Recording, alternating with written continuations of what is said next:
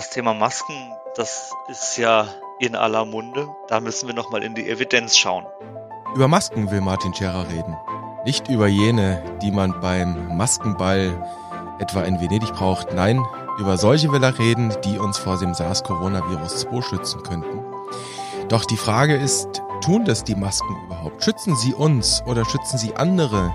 Der verfügbaren Evidenz wollen wir heute auf die Schliche kommen. Und damit herzlich willkommen zum Corona-Update an diesem Mittwoch. Es ist der 15. April. Wir, das sind Martin Scherer, der Präsident der Deutschen Gesellschaft für Allgemeinmedizin und Familienmedizin, der DEGAM, und Direktor des Instituts und Poliklinik für Allgemeinmedizin am UKE in Hamburg. Und ich bin Dennis Nösler, stellvertretender Chefredakteur und Nachrichtenchef der Ärztezeitung aus dem Hause Springer Medizin. Guten Morgen Hamburg, Herr Scherer. Guten Morgen. Sie hatten in unserer gestrigen Episode am ja, Osterdienstag gesagt, für einen Einstieg in den Ausstieg aus der Abriegelung bräuchte es aus Ihrer Sicht drei Maßnahmen. Ein Mundschutz, Händehygiene und Social Distancing.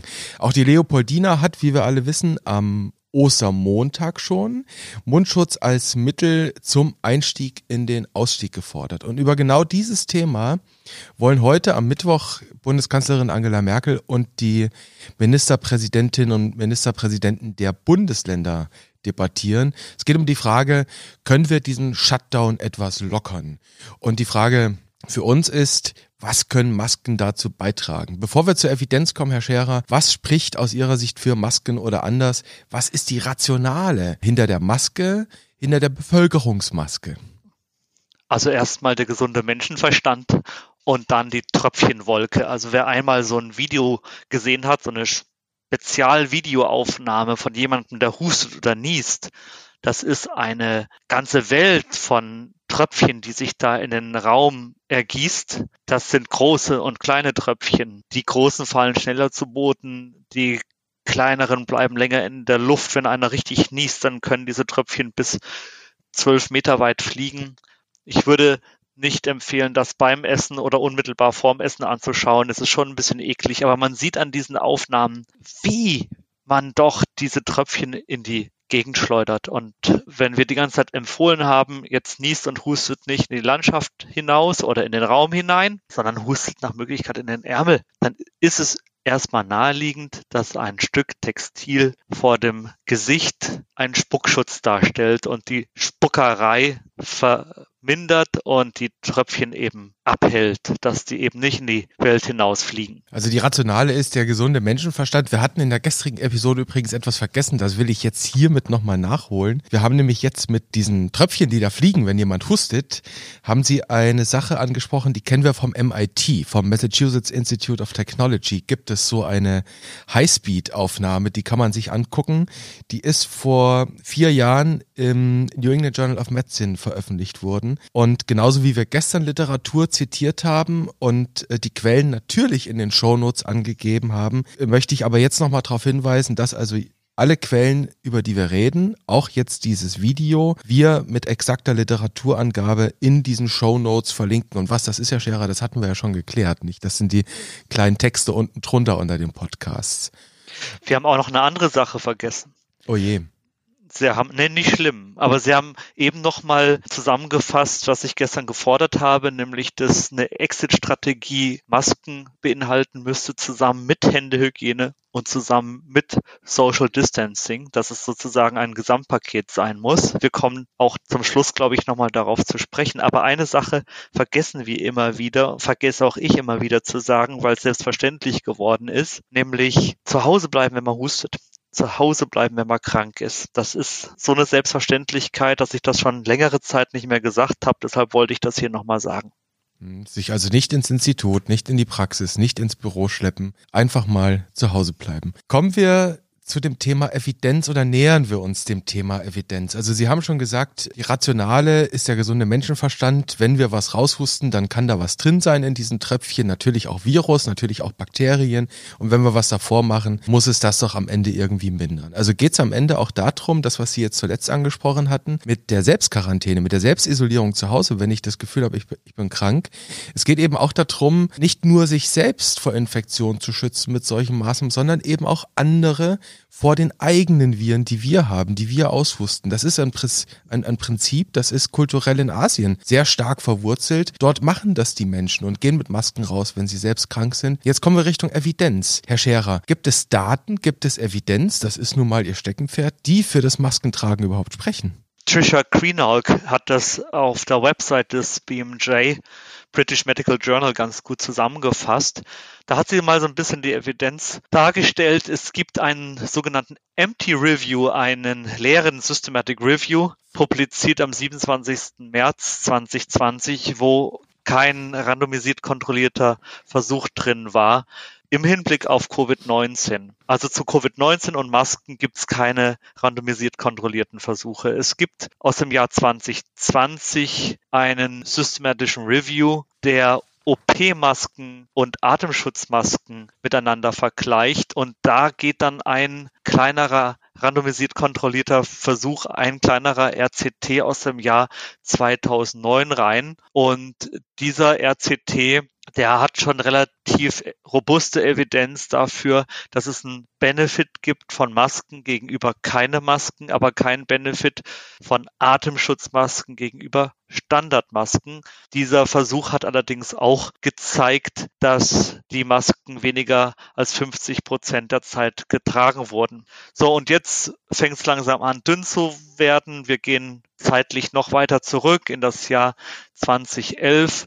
Da gibt es ein Cochrane Review, wo es auch um Physical Interventions geht, körperliche Intervention. Da fragt man sich, was soll das sein? Das sind all diese Maßnahmen, Händehygiene, soziale Distanz, also praktischen Gesamtpaket, Kontaktsperre, all diese Dinge. Da geht in diesen Cochrane Review eigentlich nur dieser RCT aus dem Jahr 2009 hinein, von dem ich gerade schon geredet habe. Dann gibt es einen systematischen Review aus dem Jahr 2010, wo es um Gesichtsmasken in Influenza-Epidemien geht und kein Effekt bei Menschen gezeigt wurde, die keine Symptome haben. Es gibt dann noch ein Systematic Review aus dem Jahr 2007, äh, pardon, aus dem Jahr 2007, der keine Evidenz gezeigt hat für Masken, die in der Öffentlichkeit getragen werden. Und dann gibt es noch zwei Preprints, die sind dann aber, glaube ich, auch alle in den Footnotes drin, nicht wahr? In unseren Show Notes, nehme ich mal an, die meinen Sie? Ja, genau, die Show Notes, ja.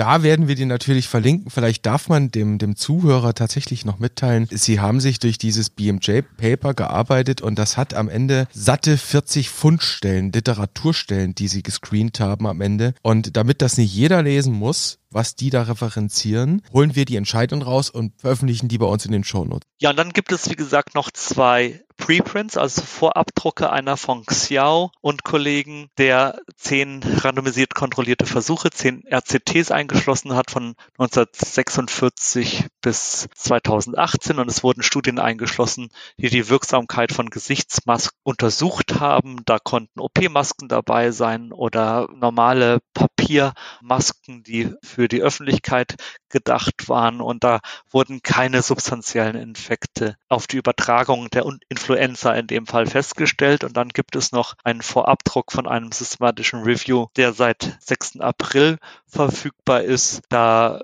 geht es um alle möglichen Barrieren, äh, um Schilder, um Gläser und um andere Dinge. Die Autoren fanden, dass es einen kleinen Effekt macht, wenngleich nicht statistisch signifikant eine Barriere zu haben. Was man aber sagen kann, ist, es gibt für Stoffmasken, und über die reden wir ja hier, wir wollen ja nicht, dass Nicht-Profis professionelle Masken tragen. Also FFP2 oder 3. Richtig, ja, auch noch nicht mal OP-Masken. Also wenn wir über Masken in der Bevölkerung sprechen, dann reden wir über selbstgemachte Stoffmasken. Und dazu gibt es sowieso überhaupt gar keine einzige Studie zu Stoffmasken in der Bevölkerung. Das muss man erstmal sagen. Es gibt eine Studie, eine dreiarmige Studie zu Stoffmasken bei Healthcare Workers, das heißt bei Gesundheitsberufen, aber keine bei Stoffmasken und in der Bevölkerung. Und da muss man einfach sagen, so eine Studie ist auch schwer durchführbar, je nachdem, wie die jetzt genäht sind, was das für ein Stoff ist, ob da eine Filtertüte eingelegt ist oder nicht. Das ist alles schwer in ein Design zu packen. Was aber Mut macht, ist eine sogenannte ökologische Studie. Eine ökologische Studie ist eine bevölkerungsbasierte Studie, wo mehrere Risikofaktoren und Kontextfaktoren einfließen, auch regionale Faktoren. Aus Hongkong die davon ausgeht, ist mehr so eine Beobachtungsstudie, die davon ausgeht, dass unterschiedliche Maßnahmen zusammenwirken. Das heißt Masken, soziale Distanz und Händehygiene. Und das ist genau das, wo wir hinwollen. Wenn wir die Maßnahmen lockern, dann brauchen wir die Kombination dieser Maßnahmen. Ich will noch mal eine Abkürzung für, für alle Zuhörer klarstellen, die haben Sie verwendet, RCT, randomisiert kontrollierte Studie. Vielleicht müssen wir noch ganz kurz den, den Unterschied erklären für alle, die nicht so tief in diesen Studienmethodiken drin sind, Herr Scherer.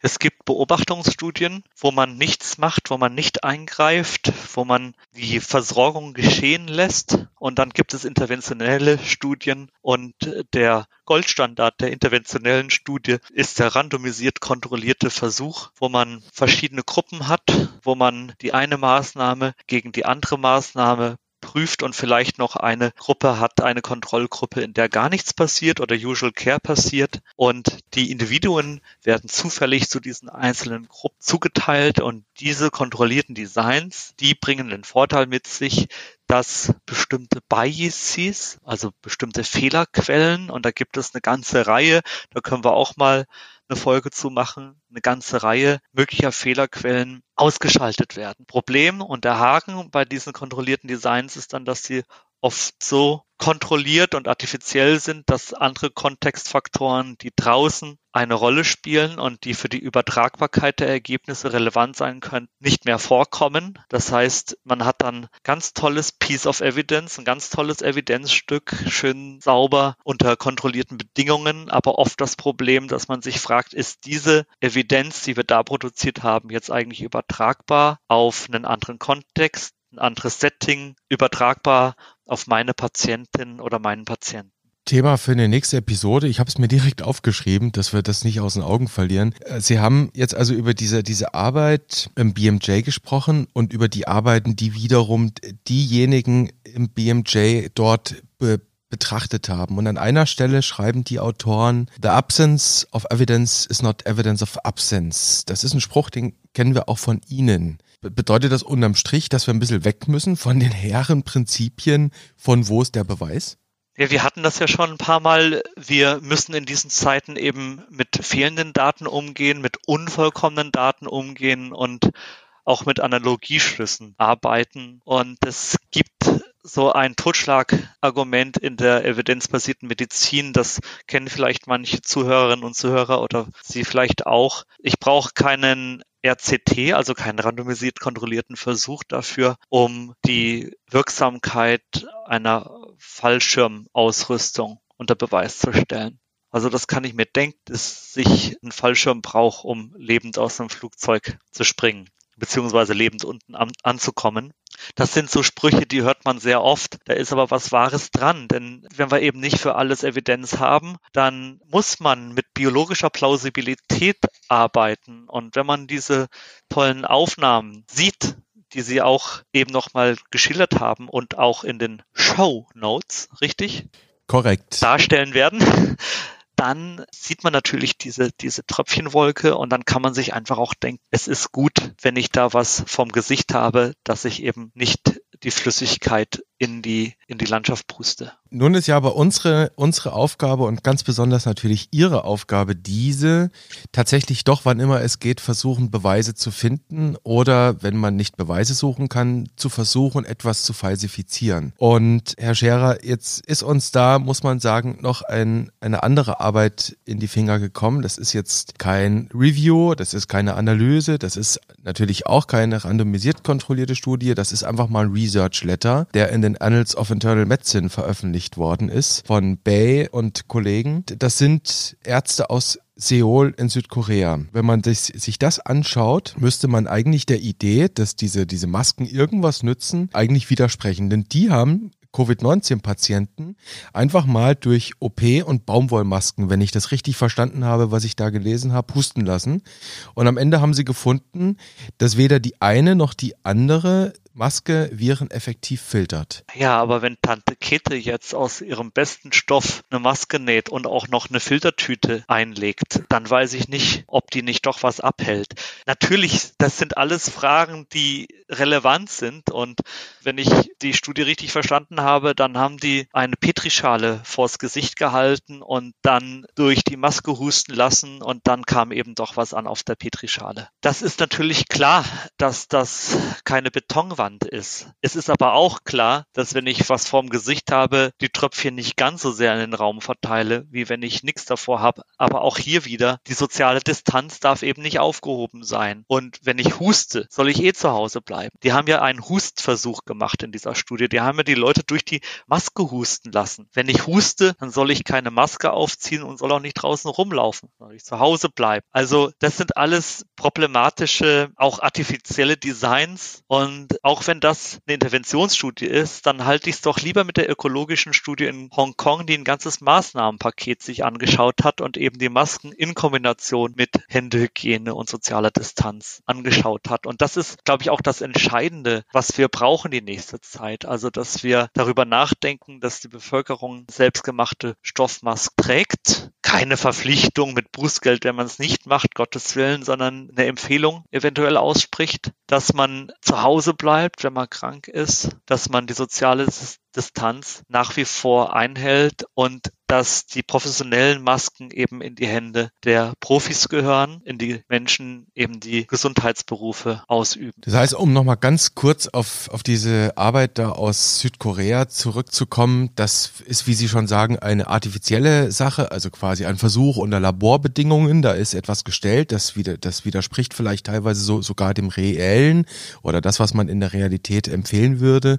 Und dann vermute ich, wenn ich Ihnen zugehört habe, dass auch der zweite Befund, den die uns da mitgeteilt haben, nämlich dass die, die äußere Oberfläche der Masken mehr Virus hatte als die innere äh, Oberfläche der Masken, dass der dann für uns auch nicht wirklich relevant ist. Ja, da hustet man dann da durch und dann kann es zu einem Crossing der Erreger kommen und die finden sich dann da eventuell auf der Oberfläche. Wie gesagt, also Tante Kete mit ihrem guten Stoff und also das wissen wir alles gar nicht. Wer nimmt welchen Stoff? und ist das dann so übertragbar? Was auch viel schlimmer ist, das ist, äh, wir hatten das schon mal in einer der vorangegangenen Folgen, wenn man mit kontaminierten Händen da draußen rumfasst an dieser Maske und das dann sozusagen ein Kontaminations-Hotspot wird. Es gibt ja auch berechtigte Kritiken daran, dass man in der Öffentlichkeit Masken tragen soll. Wie gesagt, wir reden hier über Stoffmasken. Die einen sagen, es gibt keine Evidenz. Da kann man auch sagen, okay, es gibt auch keine Evidenz dafür, dafür, dass es nicht hilft. Das zweite ist, dass die anderen Maßnahmen vielleicht außer Acht gelassen werden, wie auch Hygienemaßnahmen. Und das dritte ist die Angst, dass die Masken dann eben doch nicht selbst gemacht sind, sondern dass professionelle Masken aus dem professionellen Kontext abgezogen werden. All diese Argumente kann man entkräften, aber man sollte das Maskenthema nicht isoliert betrachten, sondern immer als eine komplexe Intervention mit all den anderen Maßnahmen sehen. Jetzt will ich es tatsächlich nochmal wissen. Sie, Sie, Sie haben es schon ein,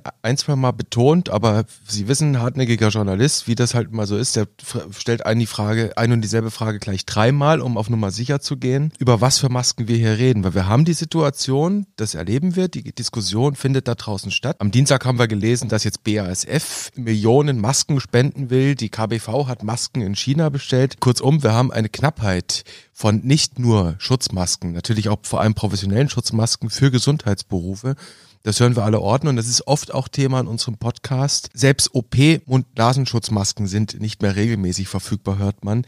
Es geht nicht um diese Masken, Herr Scherer, es geht um die selbst gehäkelten Masken. Genau. Also Priorität Nummer eins. Zuallererst müssen auch die Pflegeheime geschützt sein und die ganzen Gesundheitseinrichtungen, die Praxen geschützt sein. Das ist das Wichtigste überhaupt und da brauchen wir professionelle Masken. Wenn diese Maßnahmen jetzt gelockert werden sollen, dann kann das nur, so fasse ich jetzt mal Ihre letzten Aussagen zusammen, dann gelingen, wenn wir alle uns an, an ein paar neue Verhaltensregeln gewöhnen. Das würde bedeuten, wir vermeiden unnötige Kontakte oder zu enge oder zu lange dauerhafte Kontakte. Wir lernen endlich mal, uns nicht ins Gesicht zu packen. Wir waschen uns die Hände regelmäßig. Wir bleiben, wenn wir Erkältungssymptome haben, einfach mal zu Hause. Und wenn ich eine Stoffmaske habe, dann ziehe ich die auf. Und das regelmäßig zu machen, das wäre dann compliant. Ja, Compliance ist ein wichtiges Thema in diesem Kontext. Aber ich glaube, das sind auch besondere Zeiten. Das ist nicht irgendeine Grippewelle, es ist Covid-19 und da können wir schon erwarten, dass dieses jetzt mehrfach skizzierte Maßnahmenpaket auch eingehalten wird. Letztlich geht es ja auch darum, von dieser Riesenmaßnahme der Einschränkung der Grundrechte loszukommen. Und dafür würde ich, glaube ich, dieses Maßnahmenpaket gerne in Kauf nehmen. Was sollten wir dem noch hinzufügen können, außer meine Frage nach einem möglichen Cliffhanger? Ja, was hat Shenzhen, die Lombardei und Aachen gemeinsam?